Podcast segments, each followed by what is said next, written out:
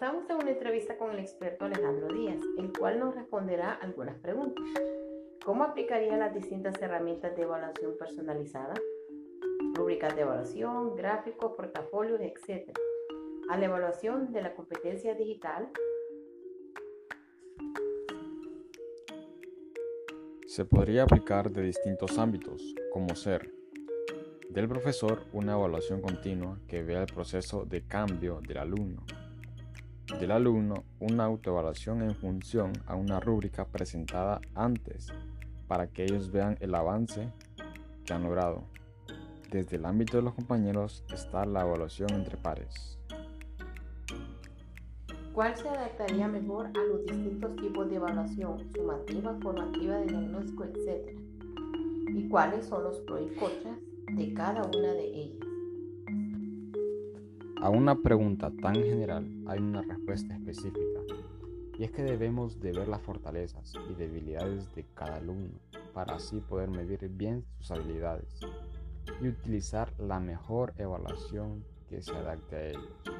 Los pro y contra dependerán de la percepción del maestro, las cuales deben de, estar muy en claro en que los pro deben ser mayor a los contra que nos provee la evaluación.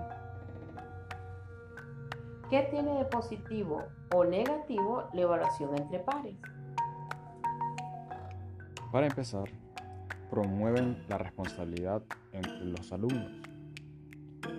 También proporciona al estudiante una retroalimentación sobre sus fortalezas y debilidades en el área que debe mejorar. También permiten al estudiante que evalúe y haga una revisión final a sus trabajos antes de entregarlos. ¿Utilizaría rúbricas u otros instrumentos de evaluación para P2P? Sí las utilizaría para marcar los parámetros a evaluar y así evitar irregularidades en las evaluaciones.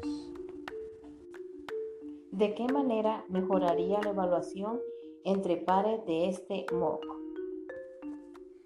Al ser un proceso educativo en línea, no vendría mal una interacción humana para evitar el retiro a causa de una sensación de soledad o aislamiento por parte del estudiante.